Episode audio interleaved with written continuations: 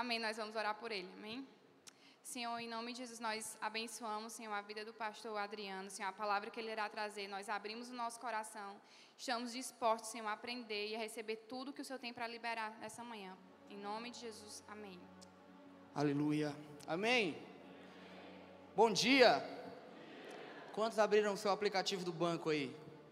Eu já encostei perto da Rafa aqui, já abri o aplicativo, estou só esperando um milagre acontecer aqui. Aleluia. Muito, prof, muito profundo. Amém? Assim, quando ela estava falando, eu já comecei a abrir aqui, eu e a pastora Samara, vamos abrir aqui. E eu acredito, eu estou vendo no mundo espiritual que está chegando o milagre. Aleluia. Amém? Quantos estão esperando o milagre aí? Então nós estamos diante de uma reunião à espera de um milagre, amém? Aleluia, gente, como é bom poder estar aqui e poder ver essa casa lotada. Meu Deus do céu, poder ver cada um de vocês, é, sentir esse calor. Yuli, você está proibida de ter qualquer tipo de recesso agora. A baterista mais violenta que eu encontrei na vida. Meu Deus do céu. Amém? Hoje nós vamos estar encerrando o mês da família é, com chave de ouro, né? Com uma reunião preciosa dessa e ainda no final vamos ter um batismo, amém? Aleluia!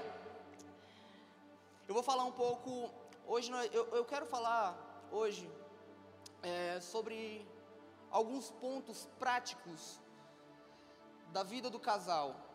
Nós vamos encerrar esse mês da família e me foi me dada essa oportunidade para compartilhar um pouco com vocês sobre a parceria no casamento, amém? E sabe, eu, eu tava pensando, meu Deus, como é que os, é, os solteiros vão, vão reagir a isso, né? Porque os solteiros já começam a rir, eu já começo a ver os olhos fechando assim, parceria no casamento, né? Vou para casa. Calma, que você vai ter instrução. Amém? Aí você vai ficar munido, né? Municiado. Para quando Deus liberar aí a varoa, o varão, aí você já está preparado, já sabe quais os pontos que tem que ter, quais os pontos que não tem que ter. E aí você vai saber fazer uma escolha correta, amém? Então você que é solteiro, eu quero te dar uma dica primeiro. Gênesis 2:18. Quando Deus te mostrar a varoa, tem um texto muito profético em Gênesis 2, 18, que fala assim: E disse o Senhor, Deus, não é bom que o homem esteja só. Já pensou? Deus mostra assim a, a varoa, né? Você chega perto dela, olha, existe uma palavra profética aqui. Gênesis 2,18, e disse Deus, não é bom que o homem. Isso, William. Eu gosto do William que ele ajuda. Amém? Então vamos falar um pouco sobre isso nessa manhã. E eu quero conversar sobre parceria no lar a partir desse texto, porque nós vamos seguir algumas dicas, alguma, alguns tópicos que vão te auxiliar a, a ter uma parceria saudável no lar. Gênesis 2,18: E disse o Senhor Deus: Não é bom que o homem esteja só far-lhe-ei uma ajudadora. Em algumas versões fala auxiliadora para ele. Quando Deus idealiza a mulher, ele pensa nela como uma auxiliadora. E o que é ser uma auxiliadora, gente? Uma auxiliadora é ser uma facilitadora. E às vezes nós vemos, assim, nós vivemos em um mundo onde os valores, principalmente da mulher, os valores familiares, a, a figura da mulher, ela, ela quer ser distorcida a partir da degradação da figura do homem. Então nós vemos que há uma agenda do mundo querendo tirar a mulher desse ambiente de auxílio, de ajuda, de, de facilidade. Sabe, quando você está, exemplo, é, eu já trabalhei no ramo de, de ferro, assim, com soldas. O meu sogro, ele trabalha com isso também. E eu já inventei de fazer uma montagem sozinho. E sabe, eu acho que tem muitos empresários aqui, ou pessoas que trabalham, o Lucas trabalha como pintor. Deve ser chato você pintar um prédio inteiro só. Por quê? Porque tem várias coisas que você precisa fazer que sozinho é muito complicado. E na verdade, quando Deus cria a mulher, Ele olha, olha para o homem e vê que ele pode alcançar um nível, um lugar muito mais alto, ele pode ir muito mais longe. Aí ele, ele, ele vê uma forma, ele fala, mas eu vou criar a mulher para auxiliar ele chegar nesse local com facilidade, com rapidez. Sabe, até os homens do lar aqui, você já tentou montar uma coisa sozinho? É chato. É chato viver só, é chato fazer o que é necessário fazer só. E aí nós precisamos olhar para a construção do homem e da mulher e ver dentro desse parâmetro. E às vezes parece que na linguagem da sociedade atual isso é desrespeitoso, isso é errado, isso é vergonhoso, mas nós nos levantamos como uma postura profética nessa geração e dizemos: não, a mulher vai ser colocada no lugar devido, no lugar de auxílio, no lugar de expansão, no lugar onde o homem consegue com mais facilidade alcançar o objetivo que Deus gerou. E sim, a mulher, ela é valorizada da maneira bíblica. Então vamos lá. Deus cria o homem. E ele cria um homem em Gênesis 1, a partir do versículo 26, quando ele projeta um homem, e ele cria um homem com alguns, algumas funções. E às vezes nós olhamos para Gênesis e, e, vemos antes da queda, e muitas pessoas falam que não tinha trabalho antes da, da queda. Sempre teve trabalho. O problema é que depois da queda o homem tem que fazer, tem que prover e o trabalho antes da queda é cultivar, porque tudo já estava pronto, tudo. Quando Deus criou o homem, antes de criar o homem, Ele criou toda a provisão que o homem necessitava. Ele criou todas as árvores, Ele criou todos os frutos, Ele criou todos os animais, Ele criou toda a estrutura, Ele criou a, as águas, Ele criou toda uma estrutura para que o homem pudesse desfrutar e depois cria o homem. Agora, qual é, qual é o trabalho do homem agora? O trabalho do homem era cultivar aquilo, o trabalho do homem era administrar aquilo. Então Deus começa a criar o homem e ele fala assim: você deve cultivar, você, você vai dominar e você vai multiplicar. O que é cultivar? É a capacidade de gerir de forma organizada o que Deus já disponibilizou. Assim como ele fez com Adão, Adão não precisava prover, apenas gerir. Gerir, dominar a capacidade de estabelecer para onde a sua família vai. Sabe de uma coisa? É, o mundo olha para a palavra domínio como com uma visão totalmente distorcida, com uma visão, sabe, equivocada, como se a palavra domínio fosse é, é, escravidão. Mas não, a palavra domínio é a capacidade do homem, que Deus deu ao homem, de dizer: não, peraí, existe uma palavra de Deus e nós vamos para esse local. Por conta da segurança, o homem tem governo e domínio Sabias que Adão tivesse falado, se Adão tivesse exercido domínio sobre aquela situação onde Eva chega para ele e fala: oh, a serpente me disse isso, toma. Se ele tivesse tido domínio, ele falava: Não, não, meu amor, não é para ir, não é para esse local onde Deus me chamou para ir, não é esse local, não é essa atitude que Deus, a palavra de Deus me direcionou, então vamos para outro local. E o que é isso? Era domínio, é governo sobre a situação. Então o papel do homem é ter esse domínio, esse governo. E a terceira coisa, multiplicar a capacidade de expandir tudo que Deus colocou na mão, na mão de Adão e na sua mão. Ele já te fez com a capacidade, ele colocou sobre você quando ele decretou sobre você ele já colocou dentro de você a capacidade de multiplicar.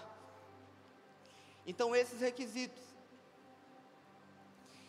eles são uma das funções dos homens, e, e para a gente poder caminhar para parceria no lar, nós entendemos o primeiro princípio, para que você possa ter uma parceria no lar de forma saudável. Para que você possa caminhar junto e alcançar o objetivo que Deus tem liberado sobre a sua vida. E a, e a primeira coisa que nós precisamos entender O primeiro princípio para ter uma parceira auxiliadora, segundo o modelo de Deus, é se conectar à sua verdadeira natureza. Deixa eu explicar um princípio que eu aprendi aqui poderoso. Quando Deus estava me falando sobre parceria do lar. Gênesis 2:21.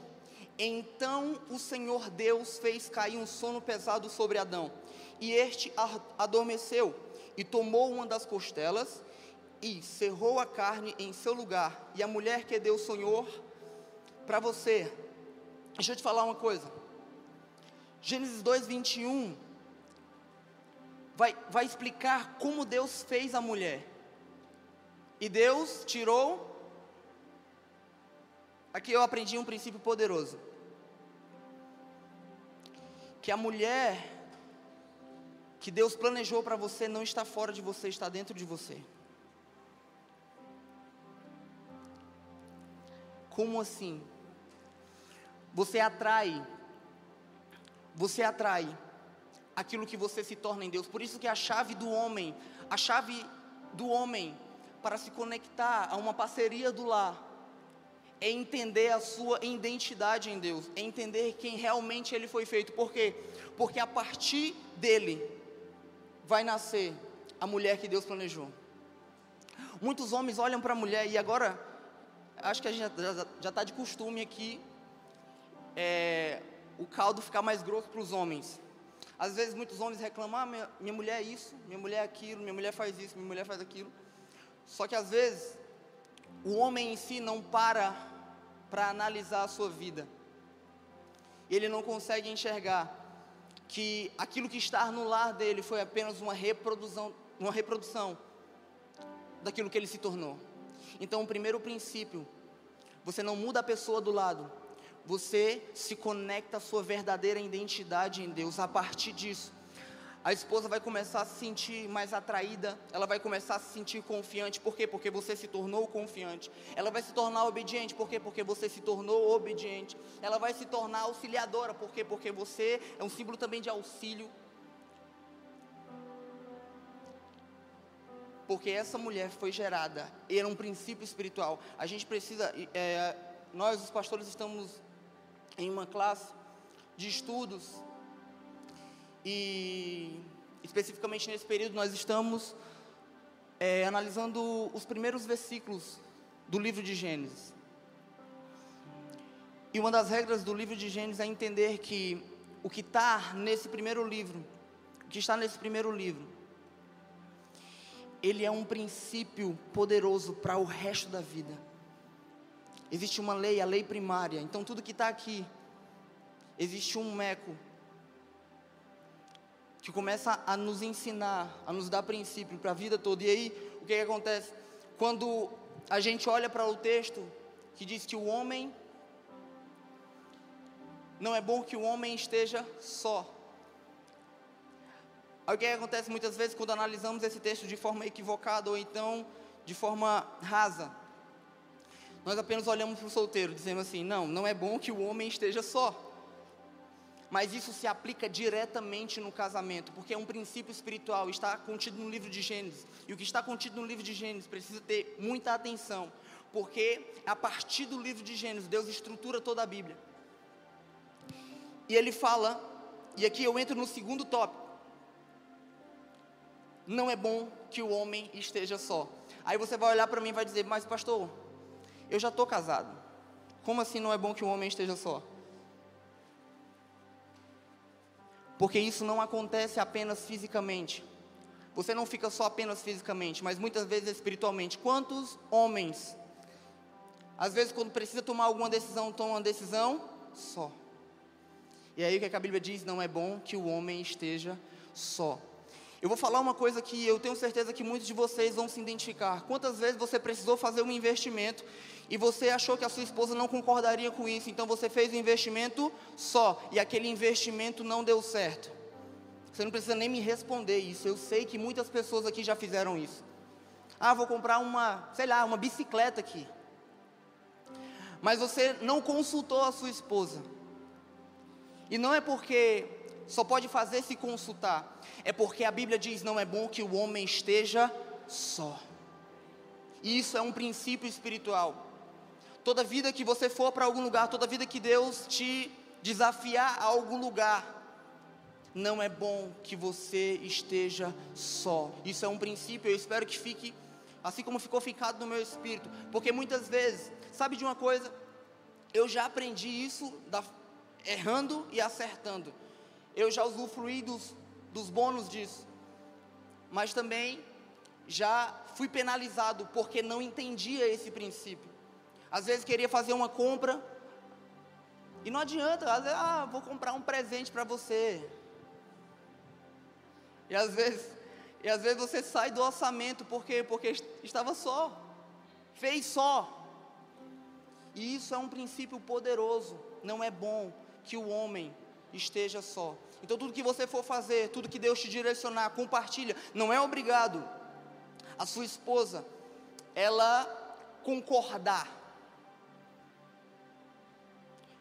Porque às vezes tende da mulher ter mais esse ficar mais com medo porque às vezes, assim, eu não sei vocês, mas muitas vezes a mulherada que dá com a planilha, o homem só dá com a palavra. Não, a gente vai. A mulher às vezes vai te explicar como, como é que a gente vai fazer. Mas o homem vai ter a palavra, vai. Então, muitas vezes o que acontece, quem fica com a planilha tende a passar mal, é, pastora? Tende a passar mal.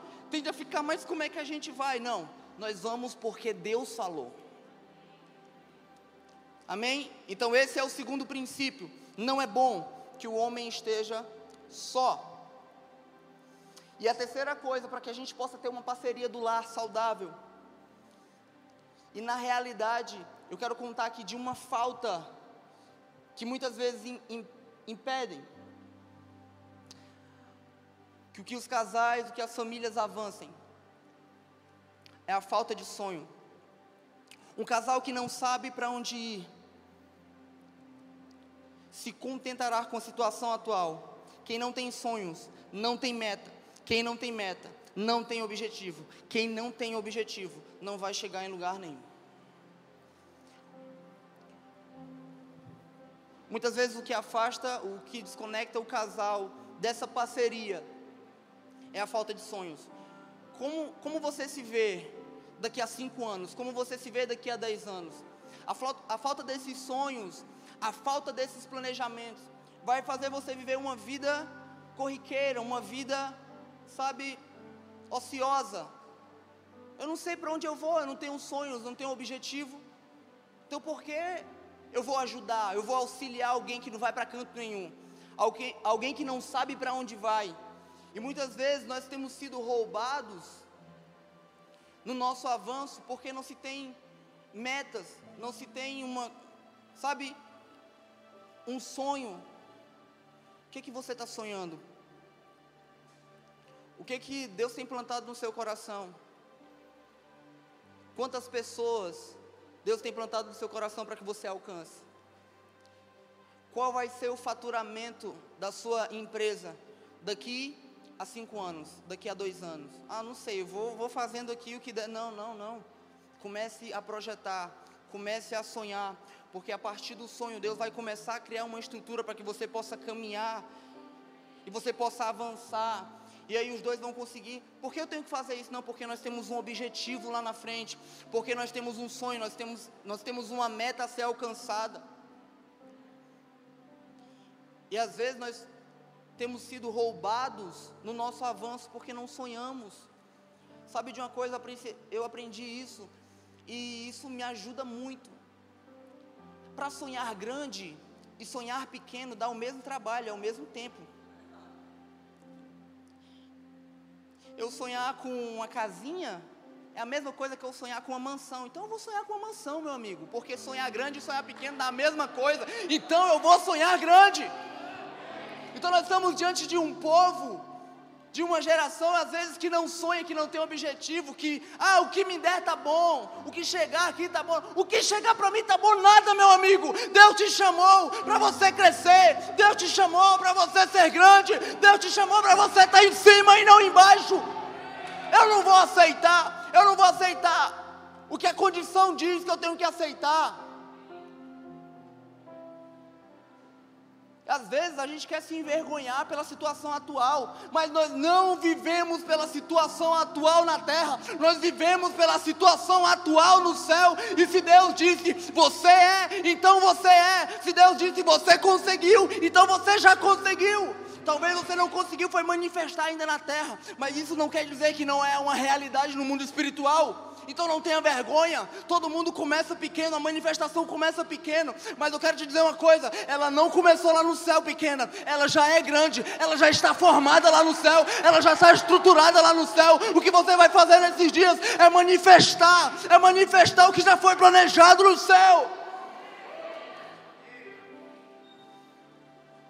Então, se Deus te fez enxergar uma empresa grande, se Deus te fez enxergar uma casa melhor. Então vai chegar o tempo da manifestação disso.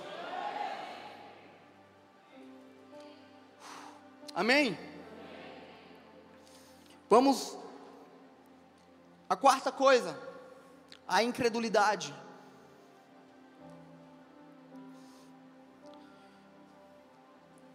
A incredulidade é um dos aspectos que mais travam o avanço familiar, porque Deus, na maioria das vezes, usa os desafios como trampolim para a promoção. Isso é uma realidade que nós, como cristãos, vivemos muitas vezes. Quando a coisa aperta, a gente tende a olhar para o aperto, mas a visão correta dos desafios não é para não é para nos fazer sofrer, Toda vida que Deus te dá um desafio, a finalidade do desafio é te promover. Então muitas vezes o que, é que acontece? Nós estamos diante de uma situação que ali requer um, um financeiro maior, um desafio maior. E muitos casais eles fazem o que? Murmuram. Eles caem na incredulidade. Sabe de uma coisa, querido? Deus vai sempre usar os desafios para te promover. Nunca olhe para os desafios. Você, você consegue discernir isso. Nunca olhe para os desafios como Deus querendo te maltratar, Deus querendo te condenar, Deus querendo te machucar, Deus querendo te ferir. Não, sempre olhe para os desafios. Diga, hum, Deus quer me promover.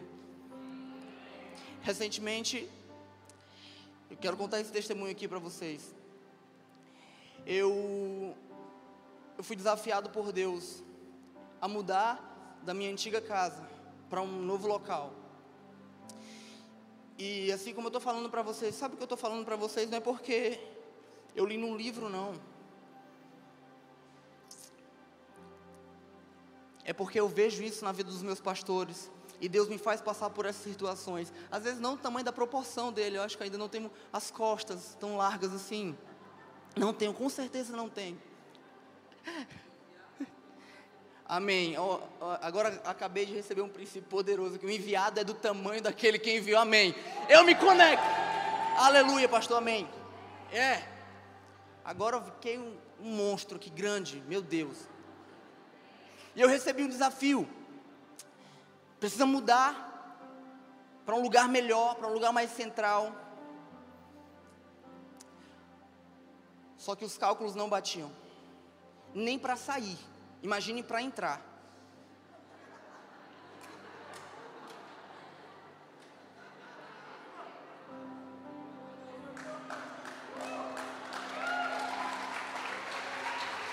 Não dava nem para sair, querido. Eu não conseguia nem sair, imagine entrar. Resumindo, hoje eu tomei café da manhã no nono andar de um condomínio maravilhoso com a minha esposa. Uh!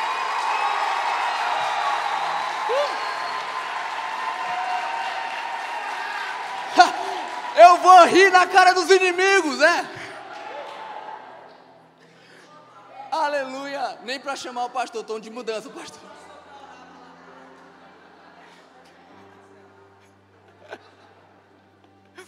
Amém, queridos? Se Deus te mandar aí é desafiador, é? É desafiador. Às vezes o cálculo não vai bater. É, é, sabe como foi que eu venci essa guerra? A gente estava recebendo a notícia que um, um valor que ia ser liberado não foi liberado. Aí a, Bárbara na minha frente, a Thalia na, aqui do lado. Eu atravessei elas duas, entrei no meu quarto, me deitei, botei uma no chão mesmo, fiquei exatamente seis minutos. Eu não falei nada. Deus me levou a uma dimensão espiritual e Deus me falou assim: leve as meninas para a praia. Eu saio do quarto, a Barbara, e amor, qual é a estratégia? Ir para a praia.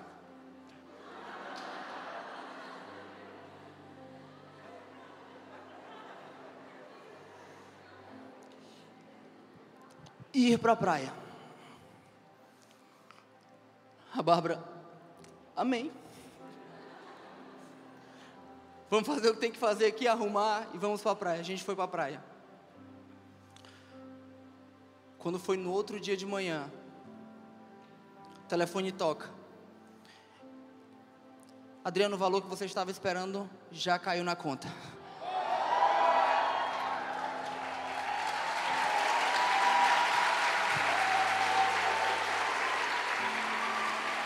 Aleluia! Esse é o nosso Deus! Esse é o nosso Deus!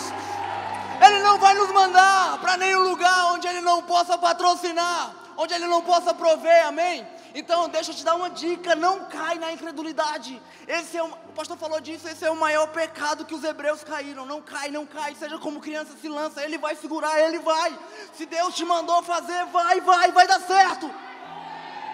Aleluia! Eu sinto que muitos de vocês, eu sinto que muitos de vocês receberam uma palavra de Deus, mas às vezes faz o cálculo e o cálculo não bate. Eu quero te falar uma coisa, querido, vai, só vai, só vai porque Ele vai fazer as coisas mudarem, Ele vai abrir o mar, você vai passar, você vai passar, você vai alcançar o que Deus chamou você para alcançar, você vai conquistar o que Deus chamou você para conquistar, você vai vencer, você vai crescer e vai prosperar, porque Deus sonha em prosperar a sua vida, porque se você prosperar, muitas pessoas vão crescer ao seu lado, muitas pessoas vão alcançar a misericórdia do Senhor. Você foi chamado para crescer, vai para cima vai para cima. Aleluia.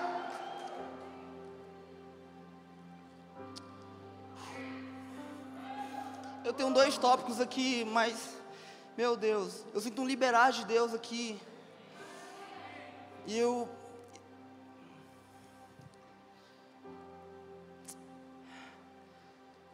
Eu vou chamar o louvor. Vem, louvor, vem, pelo amor de Deus, vem. Eu preciso respeitar o que o Espírito quer fazer, querido. Eu, eu planejei, eu vi algumas coisas, mas Deus falou: isso basta. Isso basta. Eu quero recapitular com vocês. Se conectar à sua verdadeira identidade, homem. Talvez você tenha caído em alguma dessas falhas. Tem feito algo só, não tem planejado, não tem sonhado tem caído na incredulidade.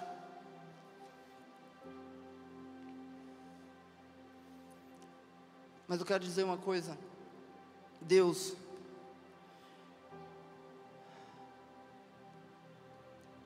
Deus ele não olha para você nessa manhã com condenação.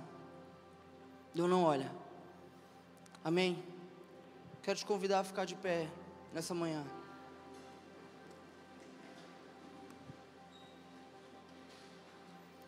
Aleluia.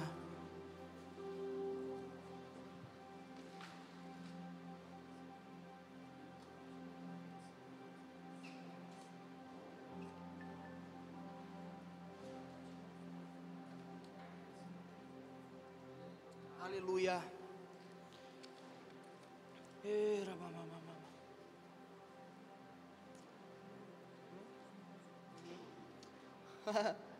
Vamos liberar uma canção.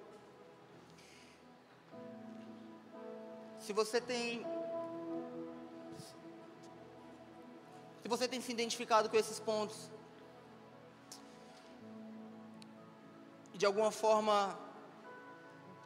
O Espírito Santo tem gerado algo no seu coração. Um arrependimento genuíno no seu coração. Se você tem feito algo só, se você tem vivido a sua vida só, às vezes hoje é, talvez hoje é um dia de você chegar para sua esposa e dizer: "Meu amor, me perdoe por toda a vida que eu planejei algo só, que eu não te fiz participante daquilo que Deus comunicou comigo". Talvez hoje é uma manhã ou é um dia de você chegar para sua esposa e falar, ou vice-versa. Amor, perdoa. Me perdoa porque eu não tenho sonhado com você. Me perdoa porque eu não tenho sonhado. Ou então hoje é uma manhã de você chegar para sua esposa, para o seu esposo e dizer: Me perdoa por ter sido tão incrédulo. Não tem, sabe, sabe querido, não tem uma oração para sua fé ficar maior. Porque a fé, ela é um músculo. É que nem academia, se você não for o primeiro dia, seu músculo vai continuar do mesmo jeito, pelo contrário, assim, vai, vai piorar, vai atrofiar. Então, é um degrau de cada vez. Não tem uma oração específica, ah, aumenta a minha fé, aumenta a minha fé. Não. Deus tem colocado você de, no meio do mar, e você tem visto onde você tem que alcançar, onde você tem que chegar. Então você precisa dar o primeiro passo, Ele vai criar a estrutura embaixo. Amém? Sim. Aleluia.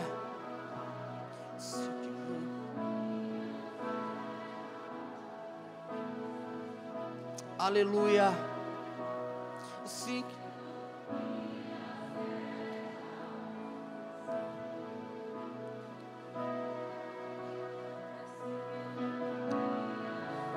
Aleluia. Isso, isso. Eu já vejo algumas pessoas aqui conversando. Aleluia. É hora de sonhar junto. É tempo de sonhar junto. É tempo de aumentar o nível de fé.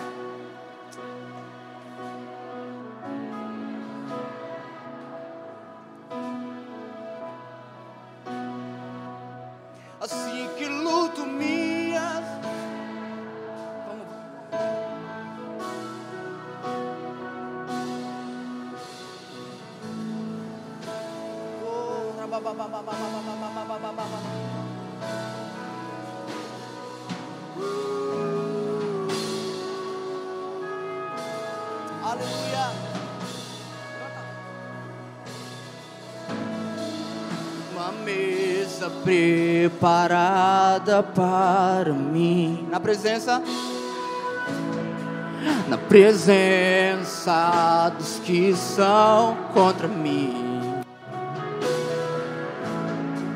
O seu corpo e o seu sangue de. Assim. Assim que luto minhas guerras.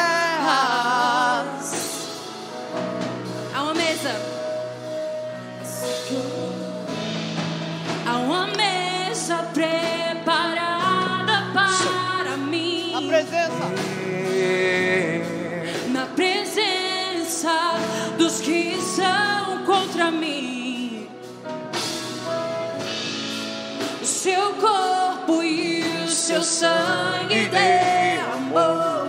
E assim que luto minhas guerras. E eu creio. E eu creio que a morte venceu. E as mãos levantarei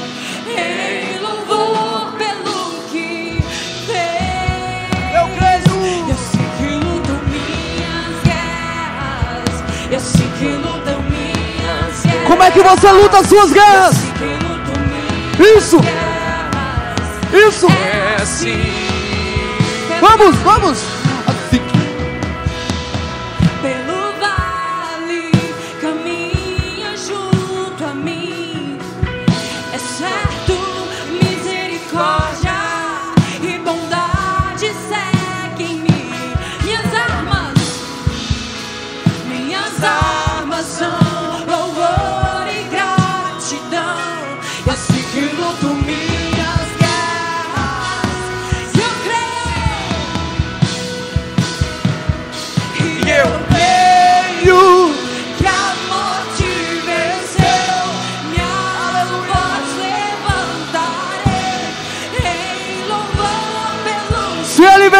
Você também vence. E assim que luto minhas guerras, e assim que luto minhas guerras, e assim que luto minhas guerras, é assim, assim. É assim que eu luto minhas guerras. Como nós lutamos essa Assim guerra? que eu luto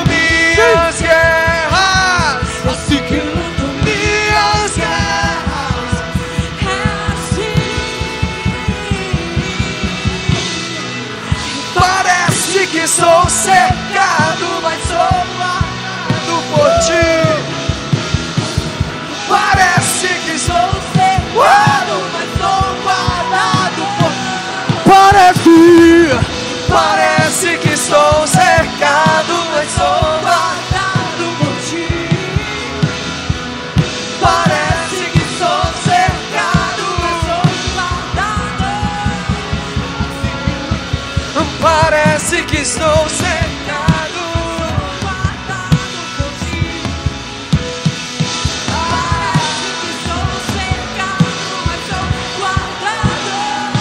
É assim que eu luto minhas guerras. Assim que eu luto minhas guerras. Assim que luto minhas guerras.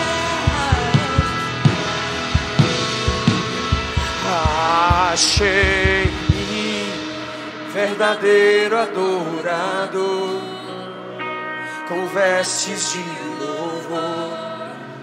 Quero contemplar teu rosto, ó Pai.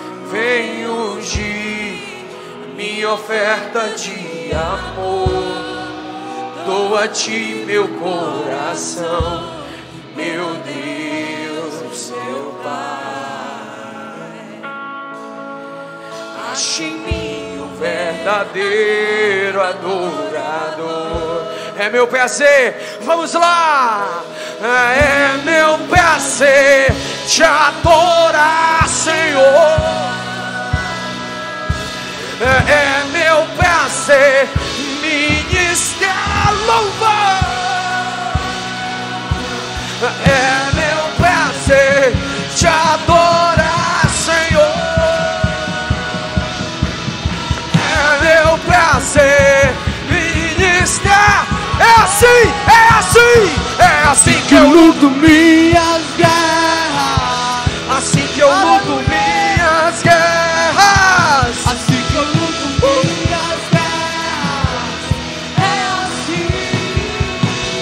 Parece, parece que estou cercado, mas sou guardado por ti. Parece que estou cercado, mas sou. Parece que estou cercado.